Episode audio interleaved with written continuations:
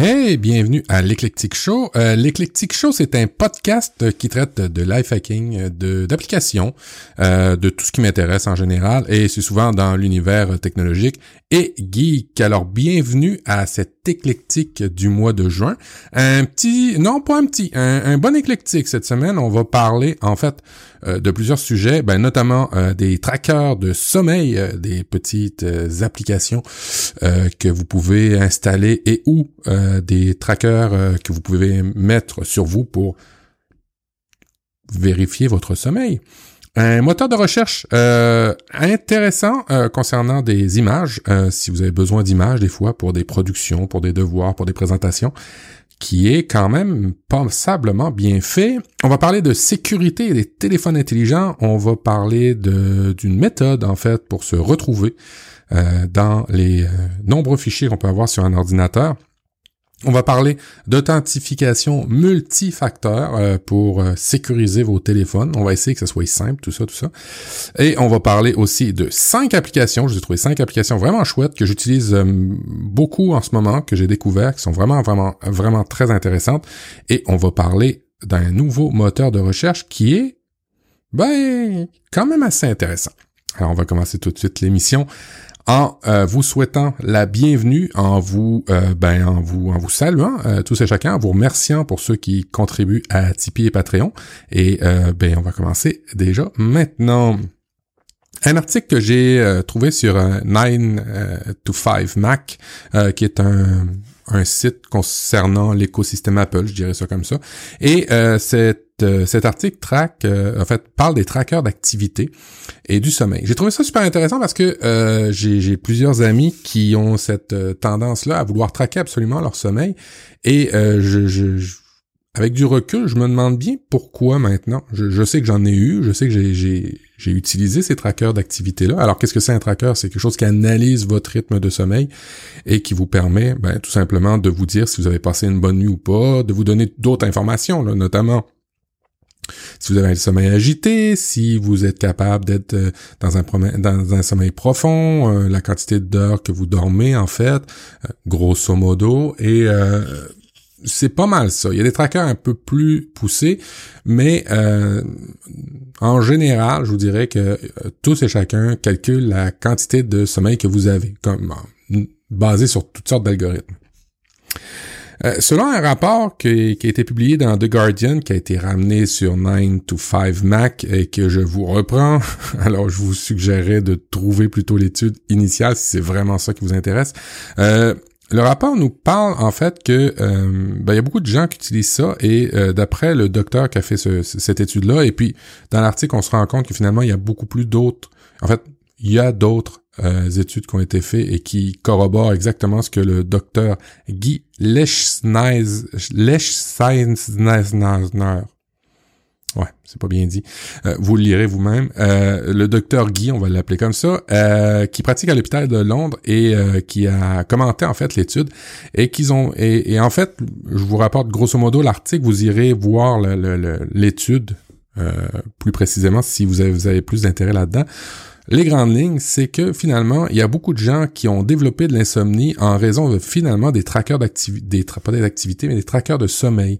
Euh, ils se rendent compte que, et là j'ai appris des mots, euh, que finalement ça aurait un mauvais effet. Je vais vous lire un peu son, son le point de vue du docteur finalement après l'étude. Il dit mon point de vue sur les trackers de sommeil est assez cynique. Si vous vous réveillez fatigué avec un sentiment que vous n'avez pas passé une bonne nuit réparateur, alors vous avez un problème. Euh, si vous vous réveillez constamment tous les jours et vous vous sentez bien, rafraîchi, euh, éveillé, et que vous allez, que vos votre, vous êtes prêt pour votre journée, c'est que vous dormez bien. Euh, vous obtenez probablement assez suffisamment de sommeil que, que, vous avez besoin. La recherche montre que pour la plupart des gens qui ont une quantité optimale de sommeil, en fait, les recherches disent que la quantité optimale de sommeil qu'on devrait avoir, c'est 8 heures. Mais ça varie largement de la population. Il y a beaucoup de gens qui qui qui ont pas nécessairement besoin de tout ça tout le temps et à la même fréquence. Euh, pour des personnes qui en ont besoin, qui ont des besoins naturels de moins de sommeil, ça arrive. Euh, être alerté constamment par ces trackers de, de, de sommeil-là que vous ne dormez pas bien aurait un effet assez euh, nuisible. Typiquement, il y a des gens qui dorment bien, qui n'avaient pas cette problématique de sommeil-là. Et quand ils ont commencé à mettre toutes sortes de trackers d'activité, pas d'activité, de, sommeil, excusez-moi, je, suis habitué de dire tracker d'activité, euh, ça développe un effet, et là j'ai appris ce mot-là, l'effet nocebo. Alors, j'ai été voir dans Wikipédia qu'est-ce qu'est l'effet nocebo? L'effet nocebo est, est l'alter ego néfaste de l'effet placebo, du latin je nuirai. Il est de nature psychologique. Il a été démontré que certains patients consommant des produits inertes qu'ils pensaient être des médicaments actifs ressentaient des effets secondaires indésirables. Alors, typiquement, ça vous fait croire que ça va pas bien, c'est l'inverse de l'effet placebo. Dans l'article, ce qui est intéressant euh, par rapport au sommeil, euh, c'est la caféine. Euh, la caféine qu'on dit depuis tant d'années est une problématique par rapport au sommeil. Ben finalement, le docteur dit la caféine perturbe le sommeil seulement, en fait, en général, perturbe le, sommeil est applicable uniquement si la caféine perturbe le sommeil. Je, reprends ma phrase parce que c'était de l'anglais, j'essaie de le traduire en même temps si vous avez l'habitude de prendre deux, trois expressos avant de vous coucher et que ça perturbe pas votre sommeil, ben continuez. Il y a certaines personnes pour lesquelles ça fait absolument rien de prendre du café, tandis qu'il y en a pour d'autres que ça le fait. Grosso modo, quand vous allez lire l'article, vous allez vous, rendre compte que ben il faut s'écouter puis voir un peu comment on vit. Et puis si ça vous suffit et si vous avez besoin de juste 5 heures et que vous vous réveillez très frais et dispo, la vie est belle. Si vous pouvez prendre en plus un café le soir et puis que vous êtes bien et fonctionnel, ben la vie est encore plus belle. Grosso modo, euh, la tendance d'analyser, puis là on parle pour le, sommeil, certaines tendances sans analyse plus approfondie, sans un médecin pour vous écouter, sans avoir un recul, sans avoir une vision intéressante sur vraiment votre vie, un jugement, un vrai jugement d'un médecin, euh, ben des fois ça pourrait être néfaste parce que vous vous fiez directement à l'application, même si toutes ces applications-là ont été validées par des collèges de médecins, des ci, des ça, peut-être que ben, au final, vous dormez bien depuis bien des années et que votre euh, votre montre ou votre tracker de, de, sommeil vous dit que maintenant vous dormez mal et que maintenant vous vous sentez mal. Alors peut-être ce serait de juste de se reprogrammer à pas dire je dormais bien, euh, peut-être défaire les trackers de, de, de, sommeil, et puis finalement, continuer votre vie comme ça allait bien avant d'avoir ces trackers-là. Et dites-vous peut-être que si vous avez des problèmes de sommeil depuis que vous les traquez, vous êtes peut-être la clientèle que le docteur Guy mentionne. Euh, ouais, hein, il fait le parallèle avec les trackers d'activité dans l'article. Je voulais le finir avec ça. Si vous mesurez vos pas et vous réalisez que vous n'avez pas fait assez de pas dans une journée, vous avez juste à aller faire plus d'exercice. Mais il dit un tracker de sommeil, quand vous vous endormez et que euh, vous vous réveillez le matin ou que vous dormez mal ou que vous faites une insomnie et que vous regardez votre tracker d'activité, ça devient une obsession. Et puis ça rend le sommeil encore plus difficile. Fait que grosso modo, peut-être à éviter si vous avez des, soucis avec ça. Évidemment, en jugement, si ça va bien, puis que vous aimez calculer, puis que vous avez un bon sommeil, ben, continuez comme ça. La vie est très belle pour vous. Je vais essayer de mettre mes petites euh, capsules de musique à travers. Non, ça c'est pas la loupe. Non, non, non, non. On va voir si ça marche.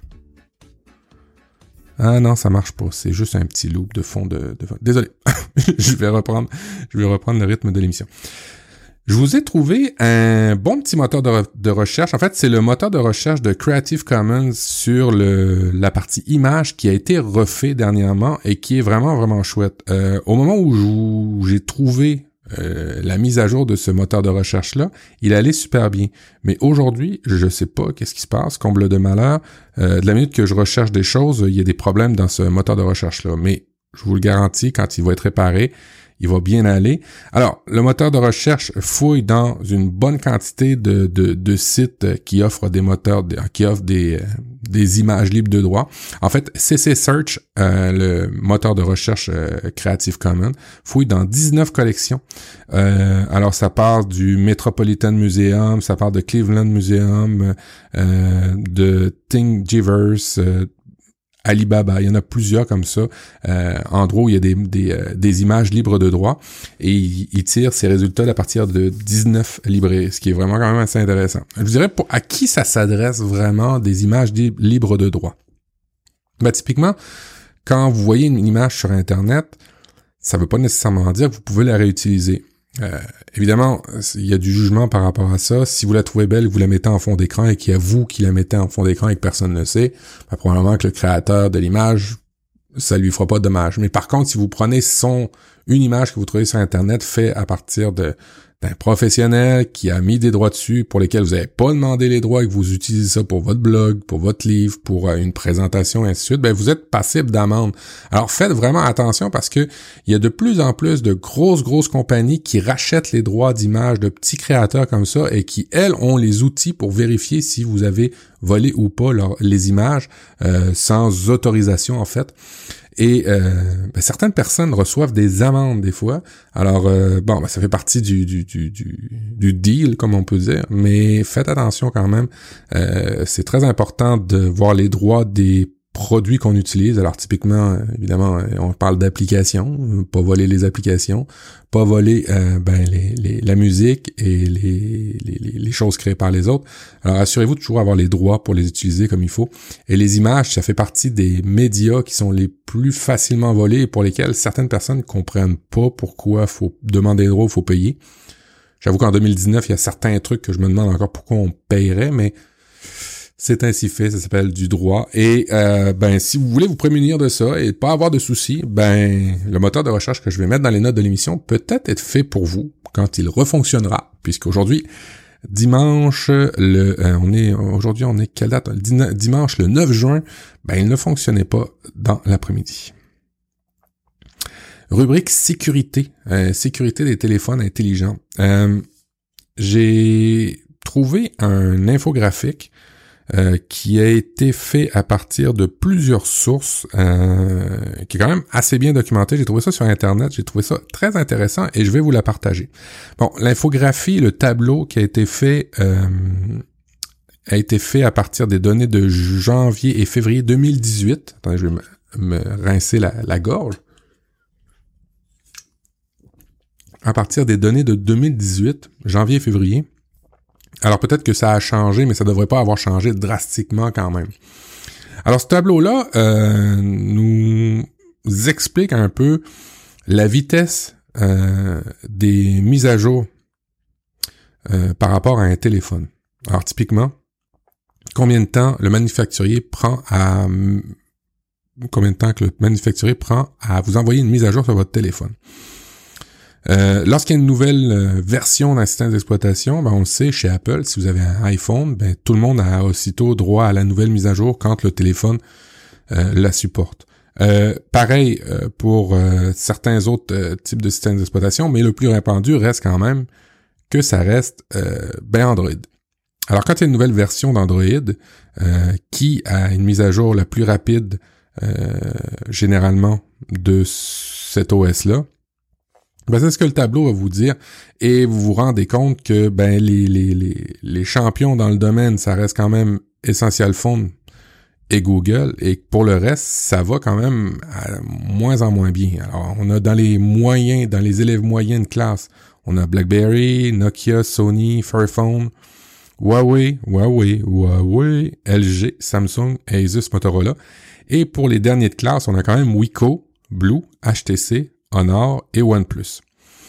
Alors, euh, le tableau est super intéressant. Je vais euh, vous mettre le lien dans les notes de l'émission pour vous rendre compte que ben, y a certaines plateformes qui vous garantissent pas toujours les dernières mises à jour. Et quand on dit les dernières mises à jour, ça a quand même une incidence sur la sécurité des téléphones. Évidemment, euh, quand il y a des failles, des choses qui ont été découvertes sur un téléphone, c'est intéressant que votre téléphone ou le manufacturier à qui vous l'avez acheté ben vous procure un patch ou une rustine comme on dit ici et euh, que vous soyez en mesure ben, d'avoir un téléphone toujours sécuritaire. Et pareillement inversement s'il y a une problématique dans une configuration ou un, paramètre qui fait que le téléphone est inutilisable ben euh, il y a certains manufacturiers qui sont plus rapides aussi à réagir. Alors ce tableau là est vraiment chouette euh, mais en perspective quand même beaucoup de marques Maintenant, je, je, vous avoue que j'ai vu ça passer sur Internet et que ben, la méthodologie a l'air intéressante. Il cite ses sources en bas, c'est ce qui est généralement super, ce qui est significatif d'une bonne recherche, et est assez complet. Alors évidemment, les derniers de classe, euh, Blue et Wico. Blue est une compagnie qui vend des téléphones à rabais ici en Amérique du Nord. Je ne sais pas si vous avez ça en Europe pour ceux qui m'écoutent. Wico, je sais que c'est en Europe. Euh, mais vraiment, ça, c'est, c'est, les derniers de classe. Euh, dans les bons Android, je vous dirais, ben, Essential Phone, Google, BlackBerry, étonnamment. et après ça, ben, dans le milieu de peloton, ben, je, vous les, je vous les ai cités. Alors c'est quand même intéressant euh, de voir ça et ben ça peut être euh, pris en compte quand vous allez penser à vous acheter un nouveau téléphone. Troisième euh, point sur lequel je voulais discuter avec vous, en fait, c'est un article que j'ai vu sur Zapier. Zapier, je vous en ai parlé, je pense, dans un M, mon streetcast. Qu'est-ce que c'est Zapier? C'est un site d'automatisation de processus. Alors, des fois, vous voulez automatiser euh, euh, des choses directement euh, dans votre boîte de courriel ou de, de email et Zapier est en mesure de le faire. Vous pouvez automatiser des tweets, vous pouvez automatiser des recherches, vous pouvez automatiser toutes sortes de trucs. Alors c'est un peu comme à la IFTTT, à la différence où c'est payant Zapier. il, y a un, il, y a un il y a un forfait gratuit pour 5 zaps, mais faut vraiment aller sur le forfait euh, premium pour, euh, pour que ça soit intéressant. Et Zapier, en plus d'être le manufacturier de Zapier.com, a un blog qui est vraiment, vraiment chouette, euh, avec beaucoup, beaucoup de, de, de, guides et de, trucs intéressants, notamment dans tout ce qui est productivité et life hacking. Et ils ont publié un, un article qui dit oubliez, oubliez les dossiers, voici la meilleure façon d'organiser ces, ces fichiers. Alors évidemment, faut toujours se méfier par rapport à des articles qui vous disent voici la méthode. Euh, moi, je vous dis que c'est voici une méthode. Euh, je la trouve vraiment chouette. Euh, je vais vous la partager avec vous. Et ben si ça s'adapte à vous, ben ça sera ça sera d'autant plus intéressant. Alors la méthode est basée sur les tags, les, les espèces de mots clés qu'on peut mettre maintenant un peu partout. moi, j'ai dans ma vie le moyen de mettre des tags dans macOS, dans Gmail, dans Evernote.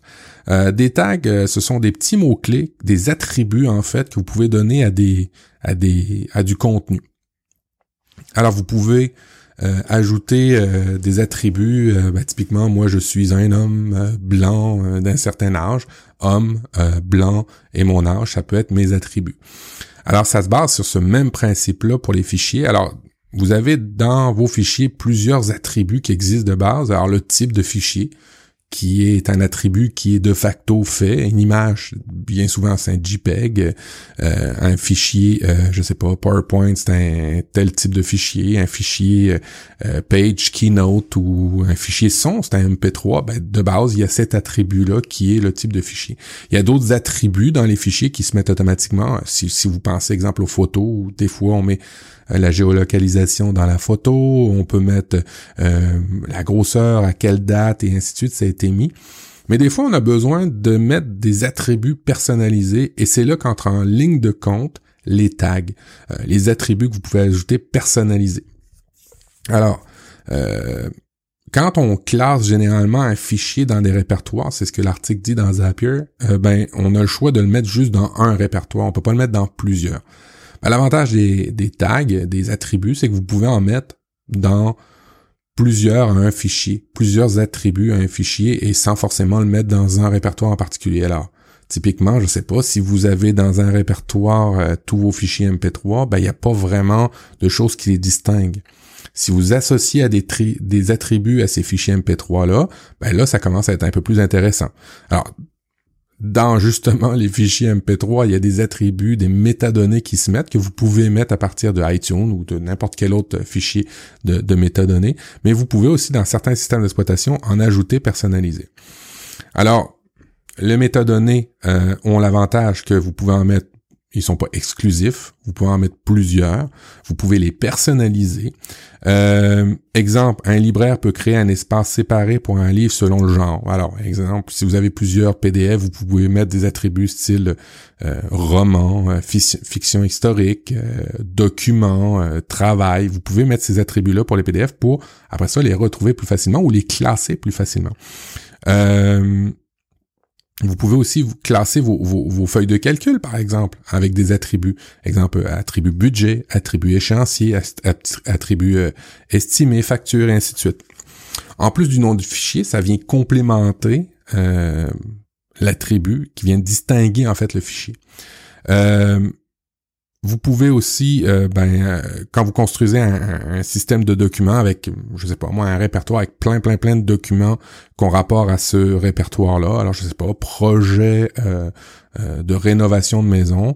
Et ben, là-dedans, vous allez pouvoir mettre des fichiers. Et puis, tous ces fichiers-là, vous allez pouvoir lui associer des, des attributs. Exemple, le rapport, les lettres, les factures, des choses comme ça qui sont assez pertinentes des fois à retrouver. Alors, vous pouvez aussi mettre des attributs du genre euh, sur l'état d'un fichier.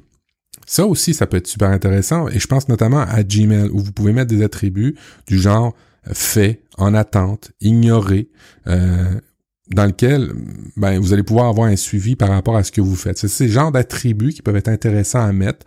Euh, vous pouvez évidemment conjuguer tous ces attributs-là, comme je vous disais tantôt, le, budget, facture, fait. Ce serait comme quelque chose qui, qui, qui définit le fichier. Alors, si vous recherchez tous les fichiers factures qui n'ont pas été payés, si vous avez utilisé l'attribut exemple payé ou pas payé, euh, ben, ça va être super intéressant de retrouver ça rapidement. C'est une façon de retrouver les choses.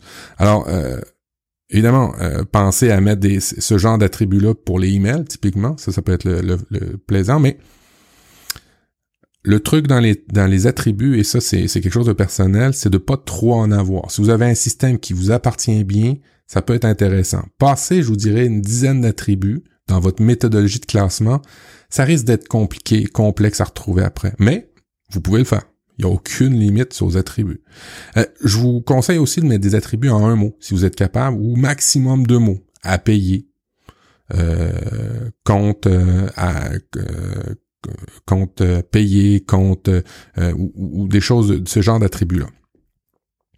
L'avantage aussi dans les attributs, dans certains systèmes plus évolués, comme exemple macOS ou Gmail, c'est que vous pouvez associer des attributs, mais vous pouvez associer, associer des couleurs à ces attributs-là. Alors, si vous avez l'attribut facture, vous pouvez définir dans votre tête que les factures qui sont dans le tag rouge, ben c'est des factures à payer, puis les factures dans le tag vert, c'est des, des factures qui sont déjà payées.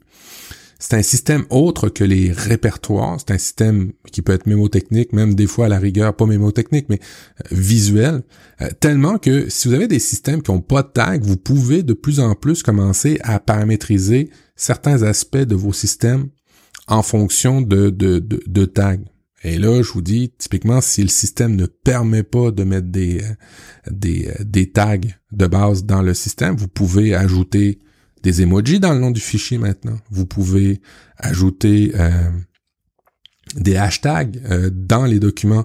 Euh, clairement, si vous faites un rapport euh, dans le document, vous pouvez ajouter toujours à la fin les hashtags qui vous qui vous sont pertinents. Par exemple, travail scolaire et autres hashtags, ce qui fait que quand vous allez rechercher, vous allez toujours retrouver les bons attributs de vos documents. Alors, comme je le disais d'entrée de jeu, c'est une méthodologie, c'est pas la méthodologie. Il y a des trucs vraiment chouettes. Moi, j'utilise beaucoup euh, les euh, attributs style emoji dans, exemple, dans Notes. Euh, moi, j'utilise Apple Notes et mes titres de documents sont toujours précédés d'un emoji. J'en ai pas, j'utilise pas tous les emojis. J'utilise certains emojis qui font que je suis capable visuellement de les repérer. Et puis aussi dans le moteur de recherche que vous avez dans tous les, systèmes d'exploitation, Windows, macOS, Chrome, ben vous êtes capable de taper cet exemple, cet emoji-là, et vous allez retrouver tous les, tous les fichiers qui sont en lien avec cet emoji-là. Ça faisait le tour de cette méthode de recherche. On va parler multifacteur d'authentification. On reste dans la thématique sécurité. On retourne en fait dans la thématique sécurité. Et euh, c'est important quand même parce qu'on a de plus en plus nos vies dans le, dans le numérique et ben on y fait plus ou moins attention et il faut la sécuriser comme il faut. Pas parce que typiquement la Russie vous pointe ou la Russie veut absolument ou la Chine veut absolument vous donner, non, c'est parce que maintenant c'est des piratages massifs qui se font, même automatisés, il faut pas tomber dans le panneau. Je vais prendre une petite gorgée. Alors, euh, un article, euh, en fait, qui vient de, d'un avis de chez Microsoft euh, qui dit grossièrement forcer à changer les mots de passe régulièrement, régulièrement ne sert à rien. C'est une tendance que je, sais depuis un bon bout de temps. Un mot de passe compliqué avec des caractères complexes, ça n'a pas été prouvé que c'était vraiment très très bon. Par contre, un mot de passe long, euh, ça c'est bon. Alors typiquement, si vous utilisez une phrase de passe à la place d'un mot de passe, c'est beaucoup mieux parce que vous êtes capable de vous en souvenir. Ce qui est beaucoup mieux aussi, c'est d'avoir un gestionnaire de mots de passe et d'avoir toujours des mots de passe différents que vous ne vous rappelez pas, mais d'avoir toujours votre gestionnaire de mots de passe. Clin d'œil à ceux qui utilisent des, des dash lanes, des LastPass, des, des, des voûtes où vous allez mettre tous vos mots de passe. Maintenant, l'intégration est bien faite. Vous pouvez le faire aussi directement dans iOS, il permet de le faire. Android aussi, je pense. Et vous pouvez sauvegarder vos mots de passe, mais l'idée, c'est d'en avoir un différent pour chaque système. Le mot de passe c'est bien, mais on se rend compte de plus en plus que ça peut être, euh, ben, ça peut être piraté de plusieurs façons. Euh, ça peut être simplement ben, que la base de données du site a été piratée. Alors là, vous êtes un petit peu emmerdé parce que euh, là directement ils ont accès au système. Mais si vous avez mis un système de multifacteur qui est généralement ça peut être le SMS, mais ça peut être aussi une espèce de, d'application qui génère des codes à, six chiffres et puis que quand vous vous connectez avec votre mot de passe, ensuite de ça, elle les demander et vous pouvez les taper. Je vous suggère pas d'utiliser le multifacteur sur tous, tous les sites que vous utilisez, vous utilisez. Je vous recommande de l'utiliser aux choses importantes. Les banques, euh, des applications comme Google, des endroits où il y a les cartes de crédit où ça peut être important, ou des endroits où il y a des données personnelles. Alors là, on va entrer dans le spectre des données personnelles. Qu'est-ce qu'une donnée personnelle? Ben, ça dépend. Une donnée personnelle, c'est pas juste votre nom et votre prénom, parce que c'est accessible directement sur le bottin. Mais si vous avez votre nom, votre prénom et votre date de, votre date de naissance dans cette même banque de données-là, d'un seul coup, de facto, ça devient une donnée personnelle. Et encore, c'est peut-être un peu plus complexe que ça. Mais vous utiliserez votre jugement. Certains sites qui seront pertinents à sécuriser, je vous recommande chaudement de mettre un multifacteur. Et là, ben là, vous avez que l'embarras du choix. Euh, ce que dit en fait euh, dans, dans cet article-là Microsoft, c'est que ben, les mots de passe c'est bien, mais les multifacteurs c'est mieux. Alors, je ne peux que être d'accord. Et là, je vais vous référer une application d'un ami, en fait, Philippe, mon ami Philippe, qui, qui, qui va bientôt immigrer au Canada, euh, qui m'avait référé, m'avait référé OTI, A-U-T-H-Y, qui est une application de multifacteur. Alors, typiquement, quand vous mettez le double facteur sur un site, en, en quand vous activez le multifacteur sur un site, euh, il vous propose soit un espèce de Google Authenticator, soit par SMS. Euh, si vous voulez pas donner votre numéro de, téléphone, ça se peut. Alors vous utilisez un espèce d'Authenticator. La procédure est assez simple. Quand vous activez ça, euh, vous prenez l'application OT ou Google Authenticator ou Microsoft Authenticator ou n'importe quel autre. Euh, il y a FreeOTP qui est une application open source qui est recommandée pour ceux qui aiment l'open source, qui existe sur Android aussi. L'idée, c'est que vous vous connectez à votre site, vous allez dans le paramètre de sécurité, vous activez le double facteur, et là, vous prenez votre application, et généralement, vous avez un code QR à scanner avec cette application-là. Vous scannez ce code QR-là, et là, boum, c'est activé, votre compte est relié. À chaque fois qu'il y aura un changement de comportement, ça dépend des sites, mais c'est grosso modo ça, à chaque fois qu'il y aura quelque chose de bizarre, à chaque fois qu'il se passera quelque chose, ben, il va vous demander le deuxième facteur. Ou de facto, il peut le demander tout le temps. C'est intéressant parce que si quelqu'un connaît votre mot de passe, mais qu'il a pu, qu'il a pas cette, euh, qu'il a pas activé cette sécurité-là, en fait, il ne peut pas l'activer. Il y a que vous qui va pouvoir le faire à partir d'un téléphone, d'une tablette pour OT, ça c'est intéressant, ou même de votre ordinateur. Il n'y aura que vous qui pourrez accéder à cette application-là, parce que vous, vous allez vous assurer qu'il n'y a que vous qui avez cette chaîne a six, caractères-là. Et ces six caractères-là durent 30 secondes. Alors, quand vous vous connectez, vous mettez votre mot de passe. Aussitôt après, il vous demande les six caractères qui vont être dans l'application outil que lorsque vous avez scanné, automatiquement, ça va vous créer un compte. Et quand vous allez vous connecter après, à chaque fois, il vous le demandera, si vous voulez qu'il vous le demande à chaque fois. Et ben là, vous aurez juste à entrer ces six caractères-là. On comprend la démarche. Vous vous connectez, automatiquement, il vous demande les six caractères, vous ouvrez votre application sur votre téléphone, vous avez six caractères qui sont valides pour 30 secondes, vous prenez ces six caractères-là, vous les saisissez dans l'application, ou dans le site web. Et après ça, vous pouvez vous connecter. C'est ça le multifacteur. Il existe aussi un SMS. Il y a des chercheurs, il y a des gens qui arrivent à pirater les SMS. Je vous dirais que c'est très rare. Si vous avez un doute qu'une personne fouille dans vos choses, ben le SMS, ça serait assez compliqué qu'elle ait le téléphone en plus de votre mot de passe. Alors typiquement, le double facteur, c'est quand même mieux euh, de l'activer, même si vous avez un mot de passe qui est plutôt faible. Alors pour trouver si votre mot de passe est plutôt faible, il y a toutes sortes de services. Euh, je vais mettre dans les notes de l'émission euh, euh, I've Been Pound, qui a été fait par un chercheur en cybersécurité, où vous allez pouvoir voir si vos données ont été leakées. Si un mot de passe a jamais été leaké dans aucune banque de données, vous pouvez le conserver pendant un an, deux ans, trois ans de la minute que vous avez votre double facteur d'authentification, parce que dans les faits, votre double facteur d'authentification garantit qu'il n'y a que vous qui pouvez y aller. Alors, c'était cet aspect-là que je voulais discuter avec vous sur le multifacteur d'authentification et le fait que ben, des mots de passe, s'ils n'ont pas été leakés sur Internet, puis que vous avez le multifacteur, et même s'ils ont été leakés sur Internet, c'est pas très grave parce que il vous demandera toujours le multifacteur pour accéder à vos données. C'est pas si la fin du monde que ça, de la minute que vous avez le multifacteur. Évidemment, vous pouvez pas le mettre partout, tous les sites l'offrent pas. Et ben, je vous dirais aussi de mettre ça sur des sites qui sont importants pour vous. On va parler de Microsoft encore. On va continuer à rester dans la thématique. Microsoft euh, a abandonné dernièrement euh, la création unique de son moteur de recherche.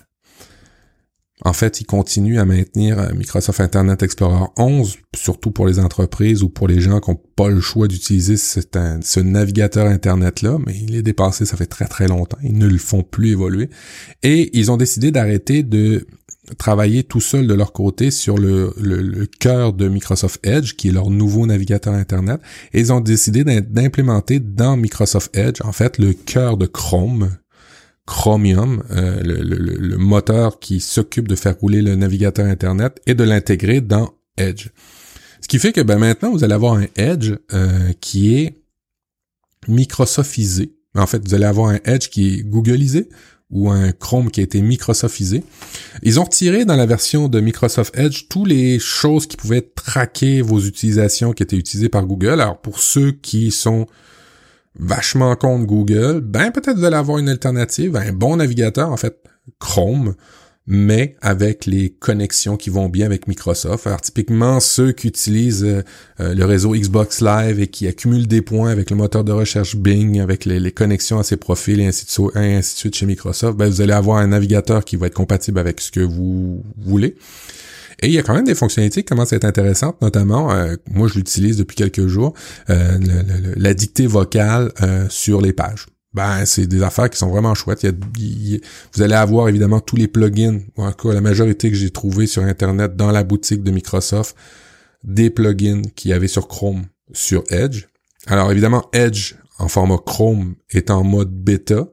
Vous pouvez pas utiliser une version finale présentement, mais ça s'en va vers ça. Ça va arriver avec la nouvelle version de Windows euh, pour ceux qui ont un Windows ou sinon bientôt vous allez pouvoir le télécharger en version finale sur vos ordinateurs euh, et bénéficier d'un très très bon navigateur aux normes d'aujourd'hui, mais avec l'écosystème Microsoft si vous trouvez que ça va être intéressant pour vous. Et, typiquement pour ceux qui utilisent Office 365 sur Mac, parce que c'est quand même une bonne suite euh, de bureautique, ou des fois on n'a pas le choix, ben peut-être Edge c'est quand même un bon navigateur pour se connecter avec cet écosystème-là sur un Mac. Alors, euh, je ne sais pas ce qu'il en est sur iOS et ainsi de suite sur les appareils parce qu'il est sorti sur iOS et Android, mais pour le moment, la version Microsoft Edge qui est en ligne bêta est vraiment stable, il va très très bien. Et euh, j'ai fait toutes les benchmarks que vous pouvez faire sur un type de ce type de navigateur là et ben ça va bien, ça va vraiment bien. On n'est plus à Microsoft Edge qui est on n'est plus à des outils mal configurés par Microsoft et je trouve que c'est assez cohérent dans la logique de, Microsoft parce que ben, ils s'occupent plus de faire des navigateurs, ils vont plus s'occuper de faire des choses comme ça, ils vont s'occuper de, certains services et puis c'est en ligne vraiment euh, avec ce qu'ils veulent faire. Les applications. Mais avant de parler des applications, j'aimerais vous parler ben, de, de, dans le fond, de, de m'aider. Euh, si euh, vous avez euh, besoin, si vous trouvez que l'émission est chouette, qu'elle vous apporte des trucs, ou même que vous aimez ma personnalité que vous aimez tout ce que je produis en général et que vous voulez continuer à m'encourager à faire ce que je fais, ben, peut-être que vous pourriez penser à aller sur Patreon et à vous abonner. C'est à partir d'un euro par mois et tout simplement un, dollar par mois, c'est même moins d'un euro. Et automatiquement, ben, ça, rentre dans la cagnotte. Et euh, ben, c'est surtout un, très encourageant pour ce que je fais et, surtout euh, motivant à continuer à produire certains contenus.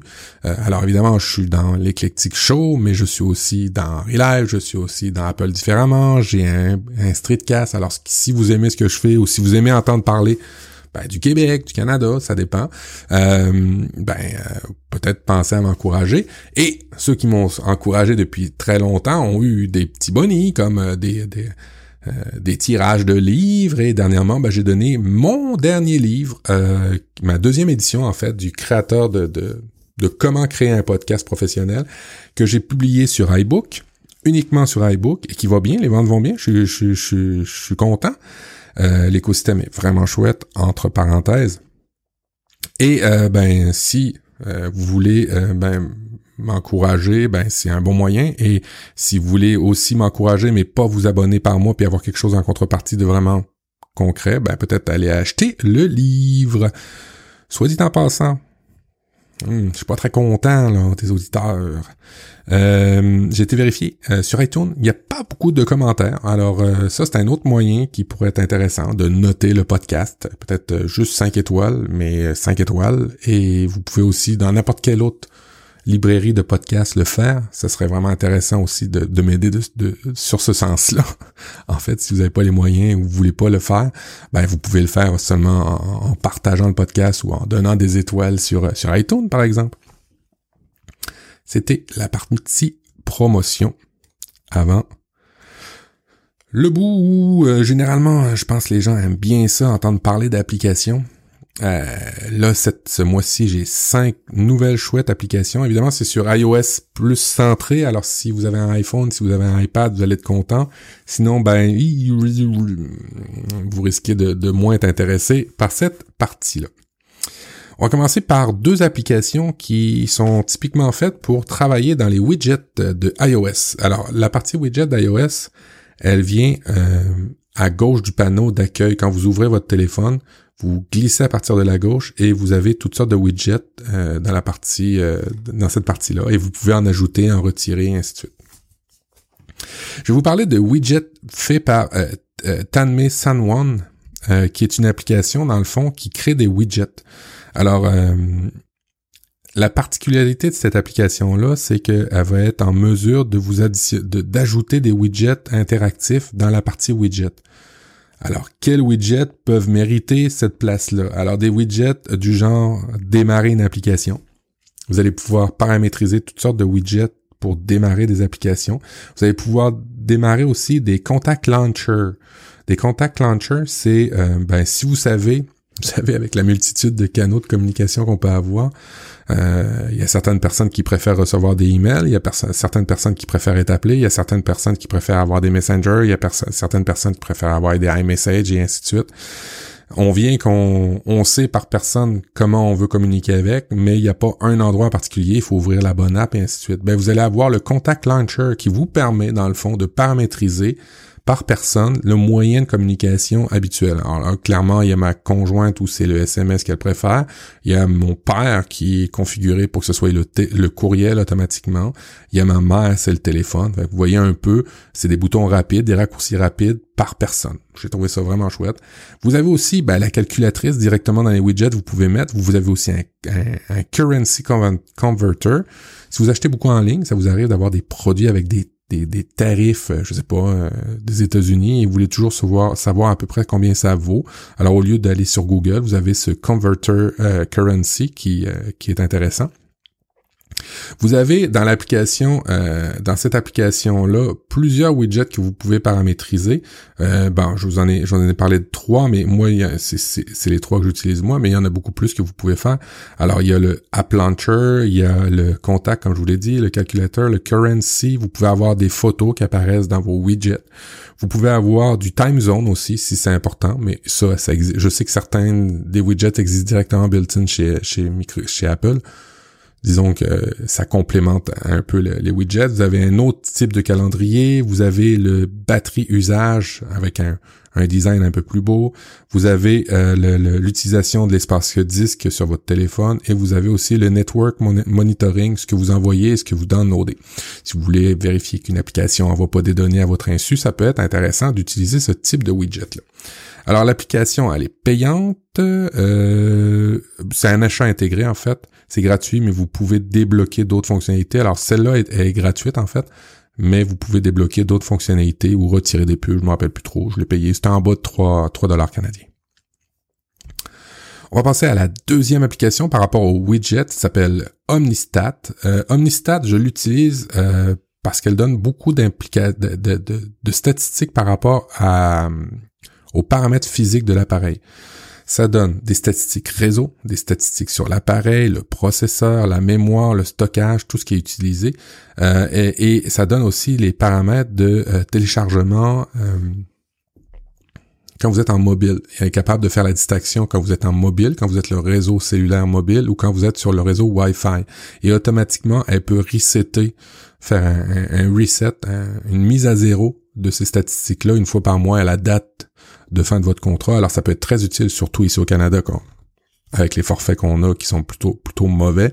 Ça peut être très utile de toujours calculer, de resetter, de faire un, euh, repartir à zéro à chaque mois lorsque le mois est fini pour voir le nombre de, téléchargements que vous allez utiliser sur votre forfait cellulaire. Alors ça, je l'utilise uniquement pour ça, mais pour ceux qui sont maniaques réseau, vous allez voir des, graphiques, vous allez pouvoir voir la mémoire que vous utilisez, euh, la mémoire résidente, la mémoire active, la mémoire inactive. C'est vraiment très très avancé. Processeur, l'utilisation, 5%, 10%, la batterie, l'état de la batterie.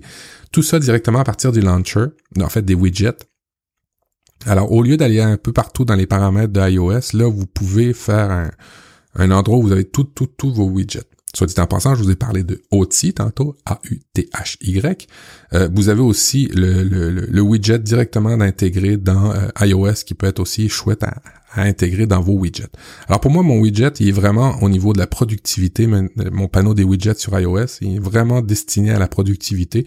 Et c'est là que je fais toutes sortes d'actions où j'ai de l'information rapide que je peux pas avoir sur ma montre ou que ce serait trop compliqué d'avoir sur ma montre euh, et que j'ai besoin relativement souvent à savoir ou à faire. Ça, c'était pour la partie widget. La partie, ben, plus podcast. On va dire ça un peu plus podcast. Euh, j'utilise depuis quelques temps moi, euh, plus sérieusement, Overcast, qui est une application de, de, lecteur de podcast euh, qui est gratuite, mais qui peut aussi être payante pour en fait débloquer certaines fonctionnalités. Alors Overcast, c'est une application, euh, elle est très très bien cotée, hein, soit dit en passant, là, dans, dans, les, dans l'actualité, elle est dans, dans les tops. Et cette application-là est disponible sur iOS, iPhone, iPad et web euh, quand vous débloquez euh, certaines fonctionnalités. Et euh, quand vous débloquez certaines fonctionnalités, vous avez une espèce de zone mémoire où vous pouvez uploader des fichiers audio supplémentaires. Alors, je sais pas, si vous avez ramassé des audiobooks, si vous avez ramassé des trucs comme ça, vous allez pouvoir l'uploader sur Overcast et automatiquement, il va se retrouver dans tous vos Overcast. Ça, c'est une fonctionnalité premium. Vous allez pouvoir aussi cacher ou masquer les pubs euh, dans la fonction premium, mais vous pouvez les mettre aussi. L'avantage euh, d'Overcast, c'est que les pubs sont pas mal moins intrusives que si vous aviez une application euh, qui intègre les publicités de Google, parce que Overcast a sa régie de publicité de podcast et l'a fait, il fait cette régie-là plus de manière plus cohérente, c'est-à-dire vous allez avoir des suggestions de podcast à l'intérieur de cette application de podcast. Alors on reste dans la thématique de podcast. Alors si vous payez pas le format premium, vous allez avoir de la publicité, mais de la publicité en lien avec les podcasts. Ça c'est chouette. Il y a plein, plein, plein de fonctionnalités comme euh, ben, euh, retirer les blancs automatiquement, euh, accélérer la vitesse. il y a beaucoup, beaucoup, beaucoup de, de, choses qui arrivent à chaque mois, à chaque mois sur Overcast, qui sont très, très intéressantes. Alors, si vous aimez ça, avoir une application ultra complète, je pense qu'elle est là pour ça. si vous voulez avoir une version, un espèce de lecteur web, Overcast est là pour ça. Euh, vous avez une, une, fonctionnalité qui vous permet de voir ben, votre réseau qui est sur Overcast, ben, écoute plus cette, ce podcast-là ou ainsi de suite. de la recommandation sociale qui est vraiment, vraiment bien faite. Euh, il y a plein de fonctionnalités là, du genre euh, au niveau de l'écoute. Euh, vous pouvez ajouter des, des, shortcuts à partir de Siri. Vous pouvez synchroniser certains podcasts avec votre montre pour avoir juste les podcasts sur votre montre, ce qui fait que dès qu'un podcast arrive, Overcast sait que ce podcast-là, vous l'écoutez généralement sur votre montre quand vous allez faire du sport. Alors Overcast, c'est vraiment chouette pour ça. Vous avez plusieurs thèmes, like Dark Black, bientôt ça, on aura, ça, sera, ça sera moins intéressant, mais si vous voulez avoir tout de suite des thèmes, ça peut être ça peut euh, ça peut vous simplifier la vie. Alors, il y a plein de, paramètres, comme je le disais, et surtout au niveau de la lecture. Alors, je vais juste le démarrer euh, pour vous euh, parler des, des, fonctionnalités de lecture. les paramètres, vous avez du Smart Speed. Alors, ça peut rapidement raccourcir les silences ou accélérer dans des périodes où il y a du silence. Et ça se fait automatiquement. Alors, vous voyez, des fois, la vitesse est à 1, 1.5, et puis après ça, elle peut monter à 2 quand il y a un silence pour accélérer ça. Euh, vous avez un voice boost. Euh, si vous tombez, si vous avez un podcast que vous aimez, mais qui fait pas le contrôle des volumes, euh, ou que la voix, vous l'entendez mal, il y a un programme directement inclus là-dedans. Et euh, vous pouvez faire des, ces paramètres-là euh, très granulaires pour juste un podcast. Vous voyez que le son est moins bon dans un podcast ou qu'il y a beaucoup de blanc, vous pouvez ajouter ces fonctionnalités-là, mais juste pour ce podcast-là. Vous n'êtes pas obligé de le unilatéralement le mettre sur tous les podcasts. Alors vous l'aurez compris, je suis vraiment conquis par cette application-là. Elle est chouette, mais il y a aussi une fonctionnalité vraiment, vraiment intéressante pour ceux qui veulent partager éperdument des podcasts à des gens qui écoutent pas des podcasts. ou ceux qui sont producteurs de podcasts et qui veulent paramétriser des petites courtes séquences de, podcasts et les partager sur les médias sociaux. Euh, le créateur a implémenté ça dernièrement et c'est vraiment chouette. Vous pouvez partager le lien du podcast directement, qui amènera les gens sur un lecteur HTML. Ça fait la belle petite vignette, tu va bien, tout est beau, puis ça envoie les gens sur le, sur le, sur la bonne URL pour que les gens écoutent. Vous pouvez partager à une position particulière, mais vous pouvez aussi partager avec un petit clip vidéo. Et c'est là que ça devient intéressant parce que si vous avez un compte Instagram, si vous avez un compte Facebook, si vous avez un compte tout simplement Twitter, euh, ces médias sociaux-là sont beaucoup plus adaptés à partager de la vidéo. Et euh, généralement partagent plus dans leur algorithme des, des, des, contenus qui sont en vidéo que d'autres types de contenus. Alors ben là, euh, avec cette application-là, vous pouvez partager des courtes capsules euh, audio, des podcasts ou des moments que vous aimez pour que les personnes soient plus agréables et plus simples à écouter. Euh, ça, quand vous faites ça, c'est une fonctionnalité qui s'adapte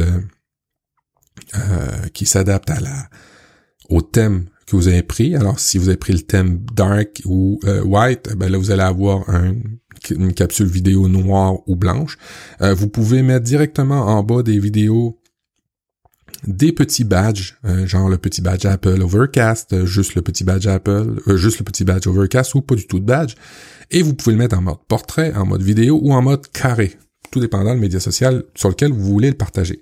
Franchement, Overcast, c'est c'est dans mes top 3 d'applications de podcast pour beaucoup, beaucoup de toutes ces fonctionnalités-là. Euh, je regrette simplement le, la fermeture des podcasts automatiques avec un, un petit fade-in, euh, fade-out, un petit dégradé de son que j'aime beaucoup chez Apple euh, et qui n'est pas là sur Overcast. J'ai écrit au développeur, peut-être j'aurai ce, ce feature-là un jour, mais je vous dirais que si vous voulez avoir un lecteur qui est vraiment super sympathique sur iOS, allez faire un tour sur cette application-là. On parlait de partage, dans Overcast, de partage dans les médias sociaux. Là, je vous partage une petite application gratuite tout com, mais qui fait vraiment bien le travail. Euh, L'infographie est pas vraiment chouette. Ça s'appelle Twimimage. Qu'est-ce que c'est Twimimage? C'est le moyen de partager une image, en fait, du contenu sur Twitter en image. Comme je vous le disais tantôt, les médias sociaux sont plus enclins à partager des contenus vidéo, mais aussi des contenus images parce que les gens sont, font plus d'interactions ou, préfèrent des, images. Alors, si vous voyez un tweet qui vous inspire, si vous voyez quelque chose qui vous inspire sur Twitter ou que vous voulez tout simplement euh, le partager, vous prenez tweet image, vous mettez l'URL du tweet qui est intéressant à partager ou à garder ou à mettre en image, et automatiquement, vous avez toutes sortes de panoramas pour personnaliser l'image. Ça va vous mettre un petit background de couleur, ça vous met la date comme il faut, ça vous met euh, la photo de profil de la personne. Bref, ça fait une belle image qui est partageable après sur Twitter et euh, ou d'autres médias sociaux et qui est vraiment faite en format image et non plus lien, euh, ce qui fait que les gens ils peuvent la voir directement ou lire directement le message dans un contexte de partage, ça peut être quand même assez intéressant. Dernière application, euh, ça s'appelle Velum Wallpaper. C'est fait euh, tout simplement pour avoir des beaux wallpapers sur vos iOS, vos iPhones, typiquement sur vos iPhones. Et Velum est gratuit. Euh, il y a une version payante, mais c'est juste pour euh, encourager le développeur que moi je l'ai pris. c'est toutes sortes de wallpapers. Si vous aimez ça, changez votre page d'accueil sur votre téléphone. ça m'avait été recommandé par Tom Comte, je pense, à l'époque. Velum est une vraiment une chouette application pour avoir toutes sortes de beaux wallpapers bien adaptés. Vous n'avez pas besoin d'aller sur sur Internet, euh, elles sont faites pour ça, les droits sont respectés, et ainsi de suite. Et euh, vous pouvez avoir des beaux, beaux wallpapers pour vos téléphones. C'est quand même assez chouette pour euh, donner un petit peu plus de vie à vos téléphones. Mais voilà, c'est ce qui met fin à l'émission du mois de juin. Euh, j'espère que vous l'avez apprécié, j'espère que vous allez la partager, j'espère que vous allez noter euh, 5 étoiles dans iTunes. N'hésitez pas, hein, ça fait vraiment plaisir euh, de, de, de, de, le voir euh, et euh, de les lire, vos commentaires. même si c'est juste 5 étoiles, ça fait ça fait au chaud au cœur. C'est pas très long à faire. Si vous voulez me rejoindre, bien évidemment, la zone contactez-moi sur euh, le site profduweb.com. Euh, si vous voulez euh, ben, échanger, ben, je suis généralement beaucoup plus sur Twitter, alors n'hésitez pas. et je vous rappelle vos devoirs pour le mois prochain, apprendre, aimer et partager. Je vous souhaite un très bon mois de juin et sortez, allez vous balader, allez vous promener, il fait beau, c'est chouette. Salut, ciao ciao. Là, j'ai dit ciao ciao, mais j'étais pas prêt à appuyer sur le bouton du générique. On va le recommencer ensemble. Ciao, ciao.